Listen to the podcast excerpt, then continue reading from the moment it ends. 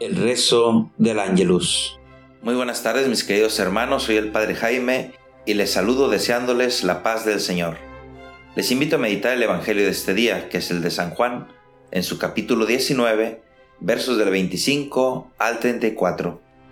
Celebramos hoy a María Virgen como Madre de la Iglesia, y el pasaje del Evangelio nos narra que Jesús en la cruz, viendo a su madre y al discípulo que tanto quería, les dice, Mujer, ahí tienes a tu hijo, hijo, ahí tienes a tu madre. Y desde ese momento, el discípulo se la llevó a vivir con él.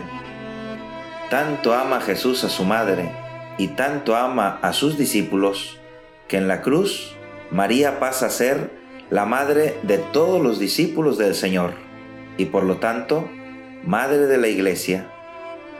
Jesús no quiso dejar a su madre desamparada. Para ese entonces San José ya había muerto y María no tuvo más hijos, solamente a Jesús.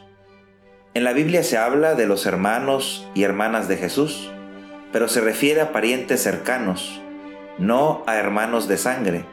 Así era la usanza de su pueblo, de su cultura, y es por eso que en la Biblia nunca se habla de que María tuvo más hijos.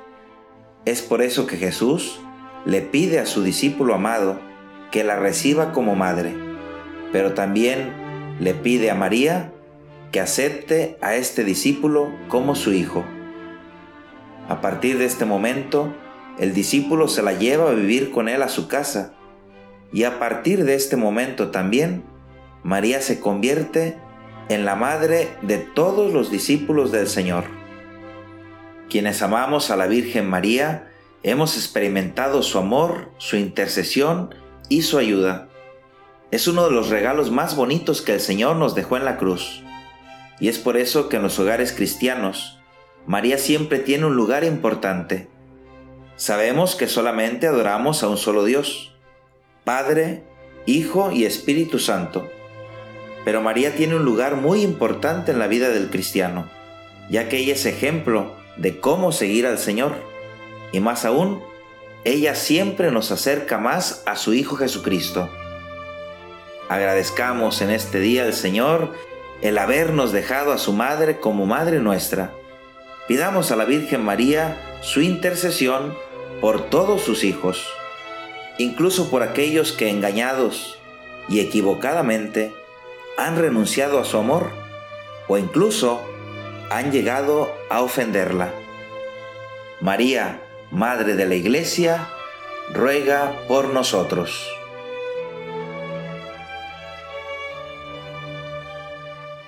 El ángel del Señor anunció a María y concibió por obra del Espíritu Santo.